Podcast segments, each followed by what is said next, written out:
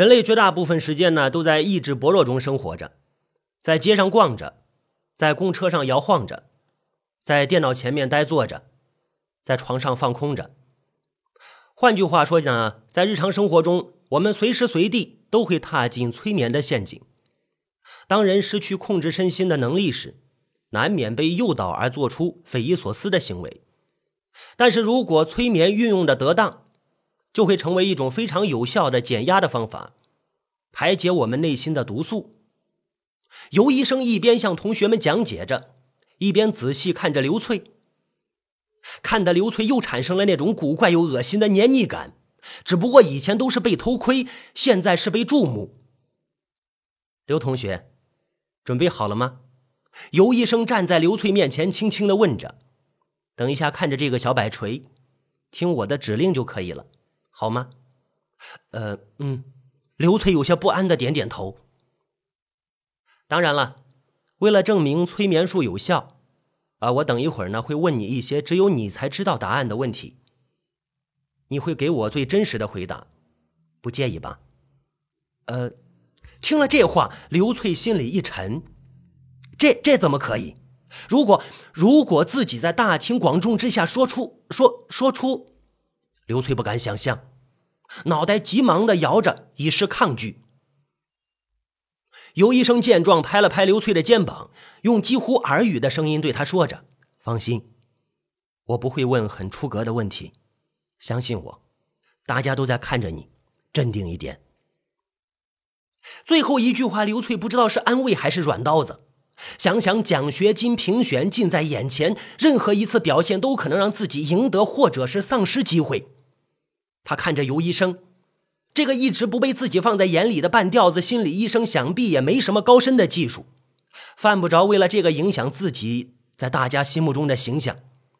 今天来听课的有好几个自己的竞争者，却只有自己敢上台，也许这会成为赶超他们的机会也说不定。想到这里呢，刘翠正了正身子，让自己在椅子上坐得更舒服一些。点点头，示意尤医生可以开始。尤医生笑笑，同时向着台下做出了一个噤声的动作。一下子，偌大的教室里鸦雀无声的安静。刘翠，来，深呼吸，放轻松，看着这个摆锤。尤医生轻轻晃动着小铁球上的细绳，深呼吸。眼睛看着这个摆锤，好，就是这样，就是这样，就是这样。刘翠按照尤医生的指令，盯着小球，放松身体，耳边是尤医生一遍一遍不停重复着的话。除此之外，周围很安静，很安静，安静的让他很想睡。好，现在你可以闭上眼睛。轻轻的闭上眼睛。尤医生的话刚说完，刘翠慢慢的闭上了眼睛。好了，刘同学，你现在觉得自己的身体非常放松，非常舒服。现在你来到了一个地方，一个对你来说非常重要的地方。这个地方有一个你的秘密，你能告诉我这个地方是什么样子的吗？尤医生的话引起台下一些同学小声的惊呼：“不是说只是简单的几个问题吗？怎么扯到别人的秘密了？”嗯，尤医生用严厉的眼神扫视着台下，小杂音顿时消失了。刘同学，能不能告诉我这个地方是什么样的？尤医生再次提出问题：“呃，刘翠闭着眼睛，发出了一声迷糊的回应，表情是纠结的不安。我看到一扇窗户，很黑，书本，冷风，有个人，有个人。”有个人，他他说到这里，刘翠的表情显得更加挣扎。只是侧对着讲台下面，除了尤医生之外，其他人看不清楚。有一个人，那个人是什么样的？他怎么了？他怎么了？尤医生继续问着，并不理会刘翠脸上明显的挣扎。他他他在笑，他呃他。刘翠像是努力的在回忆和拼凑着词语，也像是在矛盾着。就在这个时候，教室里突然响起了一阵音乐声，在安静的教室里显得尤为刺耳。刘翠也因为这突然而来的音乐，顿时回到现实，睁着眼睛，茫然的看着正在发怒的尤医生。不是说了让你们关闭手机的吗？是谁？站出来！是谁？刘翠不知道，看起来甚至有点懦弱的尤医生也有这么大脾气的时候。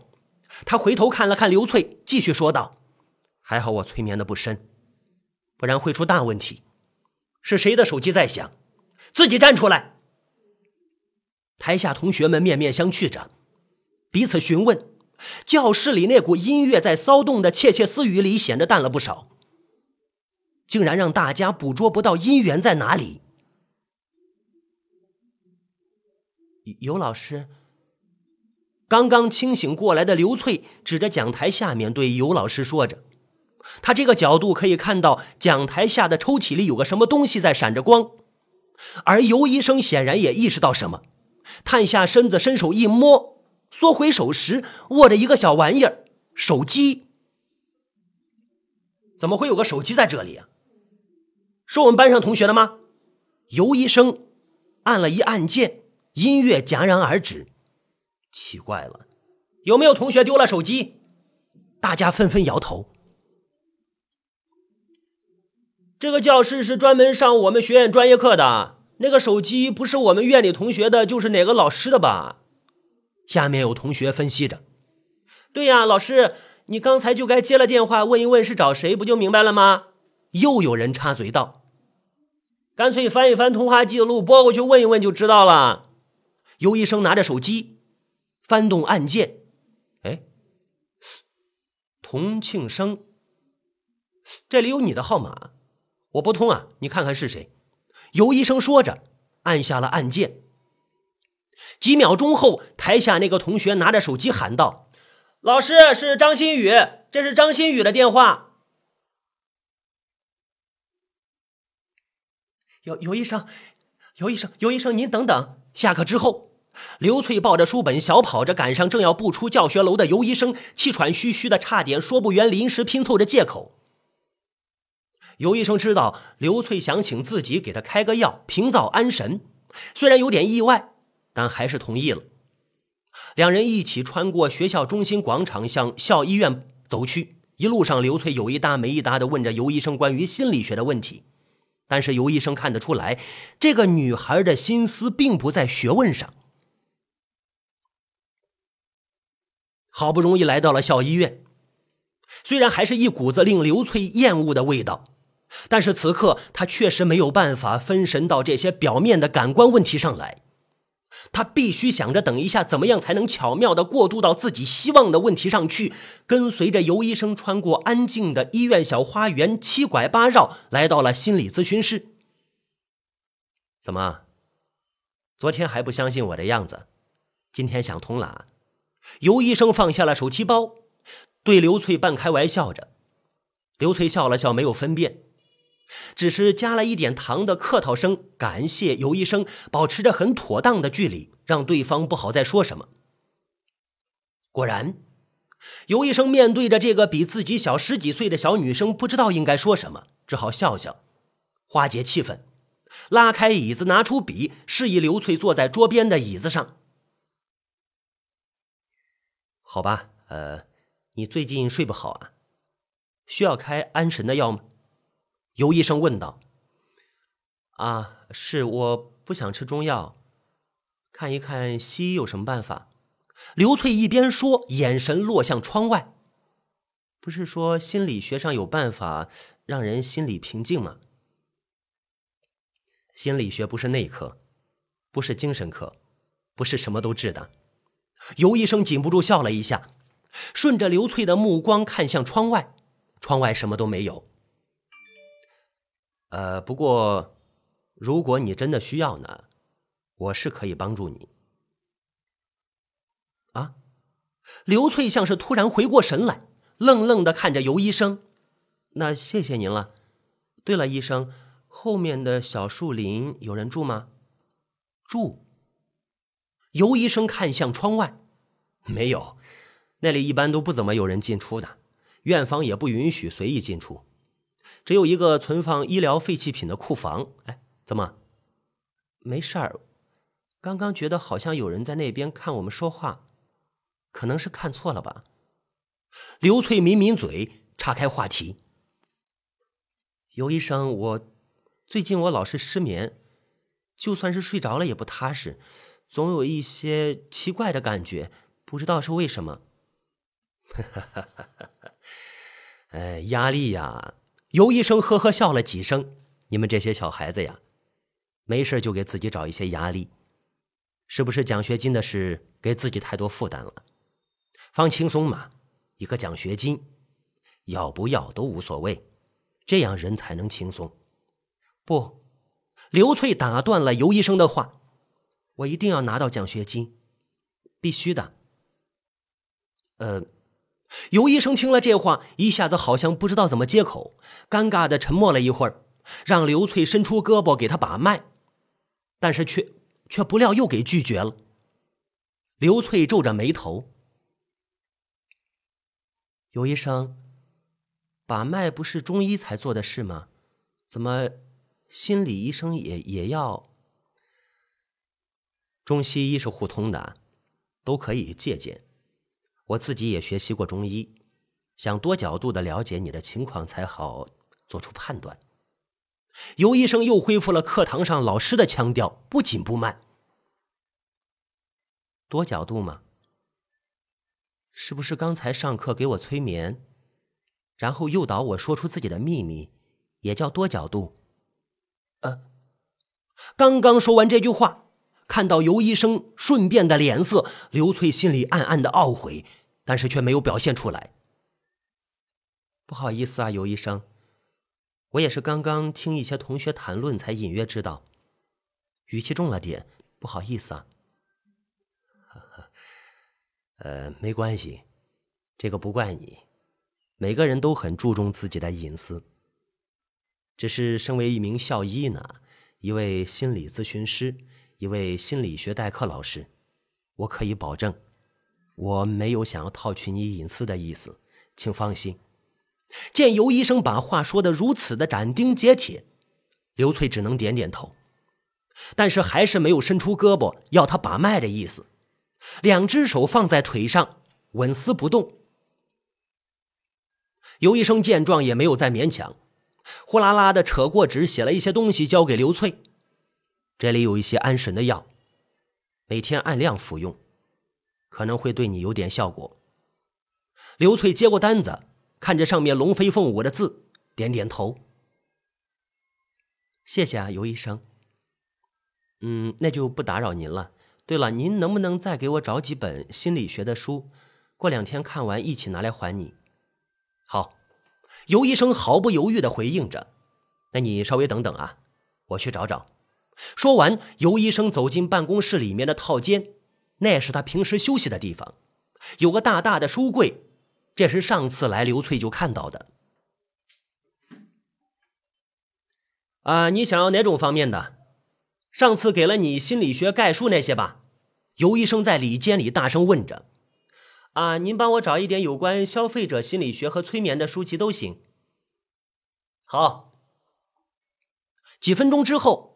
尤医生拿着三四本书出来，递给刘翠：“别太辛苦了，慢慢看，不然压力大了，就算吃药也没有办法有好睡眠，得不偿失。”嗯，刘翠点点头，接过书，起身准备告辞。哎，对了，就在刘翠要走出办公室的时候，尤医生叫住他：“我差点忘了，呃，这是张馨予的假条，你帮我带给你们院里的教学秘书。”让他规范一下请假的流程，有点混乱，啊！刘翠不明就里的接过尤医生从口袋里摸出那张纸，啊，张馨予请两周课时的假，应该有系主任的签字，但是竟然只是辅导员确认了就交给了我，这样以后如果有什么问题会很麻烦的。张馨予请假了，刘翠觉得自己脸色一定很苍白，但是他已经顾不得这么多了。他亲自给您请假了吗？啊，不是，尤医生看着刘翠，是你们辅导员唐乔今天给我的假条。刘翠插在口袋里的手，紧紧握着一个硬邦邦的东西，握得很紧，硌得手生疼。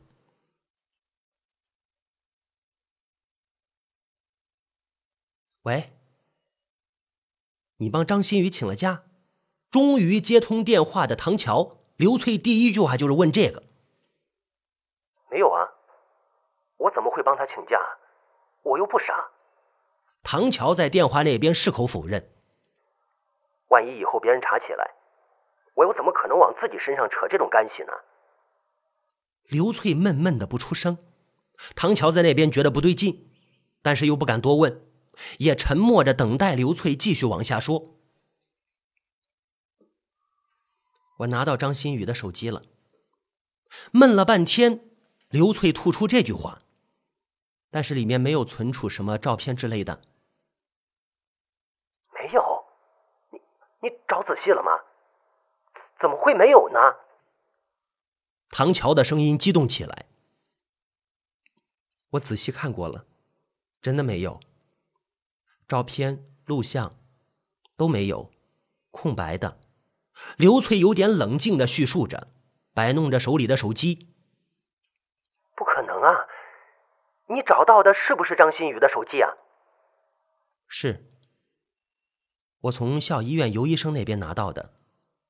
刘翠不想解释太多，虽然是在教学楼前的小花园里，但是身边仍然来往很多人，谈论这些东西让她很不舒服。尤医生，怎么会？这样吧，我去找你啊，十五分钟后，还是图书馆阅览室，见面再说。说完，唐乔不等刘翠做出反应，就匆匆挂了电话。刘翠轻轻叹了口气，收起手机，向不远处的图书馆走去。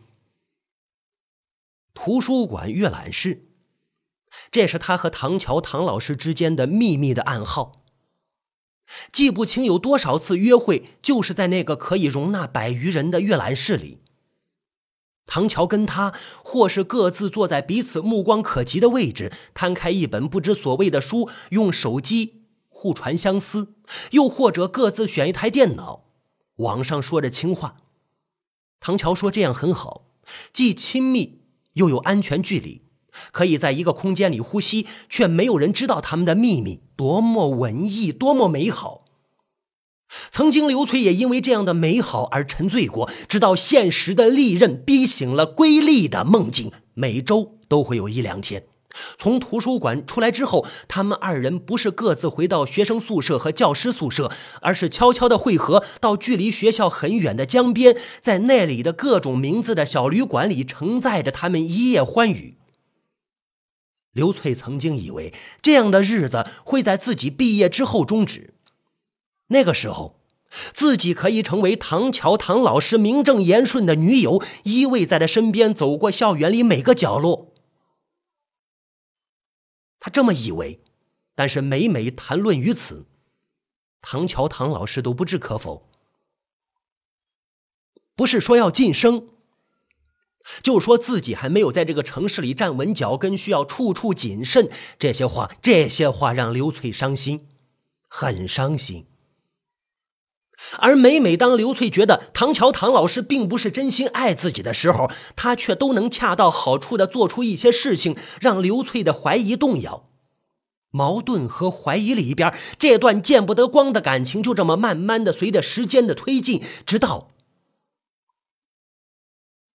其实有一瞬间，刘翠也有想过，这会不会是唐乔唐老师故弄玄虚演给自己看的一出戏？故意的吓唬自己，让自己惊惧于这样的关系，继而通过这个可怕的事件让两人的关系土崩瓦解。但是唐乔为什么要绕这么大一个圈子呢？这么做对他自己又有什么好处呢？想不通。一边走一边想，刘翠回过神来，才发现已经走到图书馆门前，径直上楼来到阅览室。唐乔还没有来，看看表，已经过了十五分钟了。刘翠坐着等了会儿，还是不见唐乔的人影。